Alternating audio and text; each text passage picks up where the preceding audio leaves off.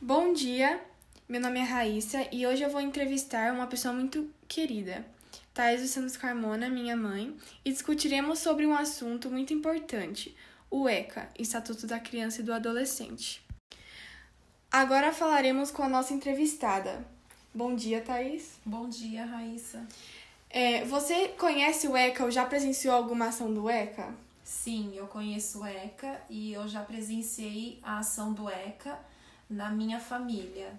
E foi um fato de uma prima não cuidar direito da sua filha em questão de alimentação, em questão de cuidados higiênicos, de não estar tá levando a filha para a escola todos os dias, muita falta.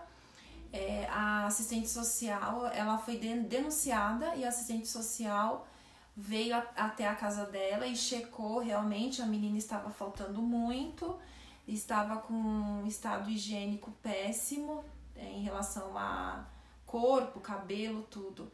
E com todo, é claro, como é a filha, né? A mãe nunca quer que a filha saia de perto da mãe.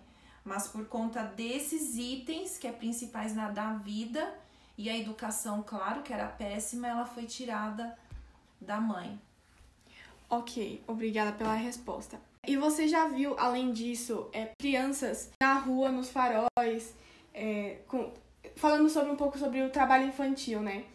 É, é muito normal a gente ver crianças pedindo direito, de, dinheiro nos faróis e coisas pedindo alimentos, pelos pais não conseguir dar essa, esse privilégio muitas vezes, né? Você já ajudou alguma criança nos faróis? Sim, é essa questão de crianças no, nos faróis, crianças é, querendo ajuda para levar a compra até o carro, criança é, pedindo comida que às vezes nem é para ela, é para levar para casa, para estar tá compartilhando com o pai, com os irmãos, é muito comum. E não isso só no nosso país, no fora do país também é muito Exatamente. comum. Ver crianças sozinhas é, com irmãozinhos menores pedindo comida. E, e creio que isso é, tá virando uma coisa muito. tá virando uma coisa comum, né? De ver, mas na verdade não é comum. E ajudo sim, quando vem alguma criança me pedir comida, eu além. Eu, é claro que na hora eu não, eu não tenho a comida, mas eu pago um lanche, eu compro uma água, eu compro algum refrigerante então, é, ajudo dessa forma. E se caso tenho alguma coisa no carro, como uma água ou algo de comida, eu dou também. E eu não gosto de dar dinheiro, porque às vezes a criança leva esse dinheiro, dá pro pai ou pra mãe, hum. não é usado para alimentação ou para algo assim. Mas já dei muito dinheiro sim. Okay. Então, sempre quando eu vejo, eu tô ajudando, principalmente criança. Ok. E você acha que é, muitas vezes essas crianças é, elas são violentadas? Já, já presenciou, nesse caso, é, alguma situação que para educar foi utilizada a violência ou a falta de respeito para alguma criança? Sim, presenciei não uma vez, como várias vezes, em locais abertos, como shopping, bares por pais não terem paciência de saber como falar, como educar aquela, aquela criança e tá agindo com uma ação de violência várias vezes. Ok. E é, isso já é, um, já é uma violação, né, dos direitos do ECA. É, já é uma violação bem, bem feia. Você acha que falando disso do trabalho infantil, esses pais, eles têm condições de criar esses filhos, seus, seus filhos realmente? Você acha que eles podem perder a, perder a guarda do filho, às vezes seja até bom, né, pra criança perder a guarda, que pode uma família melhor é, dar condições, privilégios que ela não tinha antes.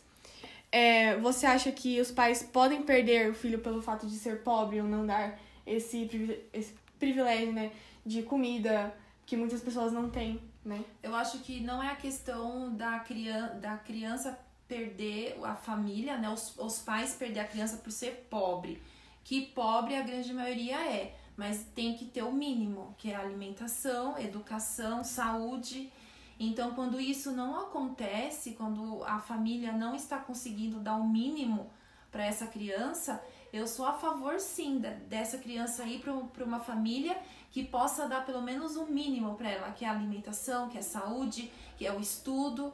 Então eu, eu acho que sim, que pode uhum. perder sim a guarda. Não a questão de ser pobre, mas a questão da de, dessa pessoa, o pai e a mãe não tá conseguindo dar o uhum. mínimo para essa criança. E na sua época, vocês já tiveram algum trabalho, alguma que você conhecia esses direitos que você tinha, né? Nessa época, você já viu uma, uma criança tendo essas situações e essa criança mesmo nem sabia que ela tinha esse direito, entendeu? Não, na, na minha época esses direitos não era tão falado como é hoje. É, a criança ela não sabia do seu direito e por isso que as coisas eram como era e hoje, graças a toda essa tecnologia, né, as crianças e, o, e os adolescentes sabem dos seus direitos e correm atrás disso. Ok.